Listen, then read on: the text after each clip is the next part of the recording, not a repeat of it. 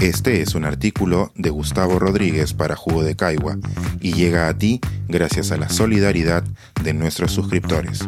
Si aún no estás suscrito, puedes hacerlo en www.jugodecaigua.pe. Escuchado a mis espaldas. Una historia a un kilómetro por hora. Los primeros pájaros cantan cuando me sumo al final de la cola. La última vez que estuve un domingo a esta hora en la calle era porque volvía borracho a casa, no porque había salido sobrio de ella. Vengo preparado. De mi mochila saco el último libro de mi querida Katia Adawi y me alisto para aprovechar las farolas que penden a cada tramo. Antes de quitar el marcador, echo una ojeada a través de la alambrada. Tras el pasto, al otro extremo de la pista atlética, decenas de personas esperan sentadas bajo luces potentes. Parecen pollos en un galpón avícola, pero anhelo ya ser uno de ellos. Paciencia. Ahora sí, me pongo a leer de pie. Nadie más lo hace. En el papel, una madre que ofende a su hijo por ser homosexual me empieza a sacar de quicio, pero a la voz narrativa se le añade otra a mis espaldas. Si tienes calor, anda a bañarte. No, hoy me toca harta chamba. Volteo. El hombre nota que lo estoy mirando y, algo avergonzado, se coloca la mascarilla como debe ser. Pero su cháchara no se interrumpe. Al contrario, agarra más brío. La mujer con quien conversa también parece tener su teléfono en altavoz. Sus palabras se alejan y se acercan mientras trajina quién sabe dónde. Se me ocurre sacar los audífonos de mi mochila y entregárselos al hombre. Pero cambio de opinión. Más que ser condescendiente, me preocupa que su cerumen se mezcle con el mío. Aguantaré. Una llamada de larga distancia no puede durar mucho y, además, se me ocurre que tratar de adivinar con qué lugar está hablando puede ayudarme a sobrellevar la espera. La cola avanza algo. ¿En qué lugar del Perú hace calor en este momento? Quizá la mujer le habla desde la selva. Pero no, aún no amanece. Es imposible que la doña se encuentre en este hemisferio. Qué bien, le dice el hombre al rato. Luego vas a aprovechar la playita. Bueno, fuera. Los pájaros ya trinan fuerte en los árboles y me entretengo observando los edificios alrededor del estadio. Quiero ver si alguna ventana se ilumina, si a algún madrugador se le ocurre observar esta procesión desde su atalaya.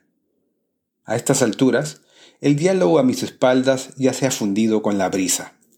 Vuelvo a hundirme en el libro. Por cada tramo que mis ojos recorren, mis pies avanzan otro. Esta sección de Lombriz Humana ahora tuerce a un pasaje donde se exhiben fotos de vecinos ilustres, desde Martín Adán hasta Ricky. De pronto, la mujer, desde el otro lado del mundo. Estate con tu hijo, Ordinola. Ya, ya. Recógelo y para con él. Ese loco, la última vez solo vino a chupar. Tienes que estar con él. Ya, ya. El cielo va acercándose al plomo. Al final del pasaje, en la avenida principal, ya circulan algunos vehículos. La mujer no se contenta. Va a ir por diez días y si le descuentas la ida y la vuelta, no lo vas a ver ni una semana. Pensé que se quedaba más tiempo. Por eso te digo. Ya, ya, esa semana no voy a trabajar entonces. Desde aquí la alambrada me permite observar mejor el vacunatorio. Un enfermero traslada una carretilla con cajas de Tecnopor. Vuelvo a mi lectura. ¿Qué estás cocinando? La mujer parece darse cuenta del cambio de tema y le responde de mala gana. ¿Te acuerdas cuando fuimos de paseo a ese pueblo? concilia al rato mi compañero de cola. A Perugia, le responde la mujer. Por los silencios, presiento que la conversación está cerca de terminar. Estate con tu hijo, ordinóla. Y por fin cuelgan. Han sido 45 minutos. El silencio es un bálsamo y yo puedo seguir con mi lectura. Cuando llegamos a la entrada, el cielo ya es una sábana percudida. Un panadero se acerca a ofrecer pasteles. Solo me quedan pocas páginas por leer cuando los voluntarios nos entregan los formularios que debemos llenar. No he traído lapicero. El hombre de la llamada saca el suyo. Tenga, le ofrezco mi libro.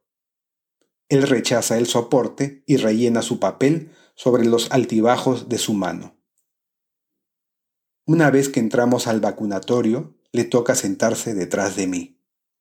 Me alcanza su lapicero. La misma voluntaria que recoge mi formulario le indica que ha llenado mal el suyo. Le alcanza otro. Al rato, la misma voluntaria le hace notar que ha firmado la sección de desestimiento y que tiene que llenarlo por tercera vez. ¿Sabes qué? ruega. Llénamelo tú, que estoy nervioso.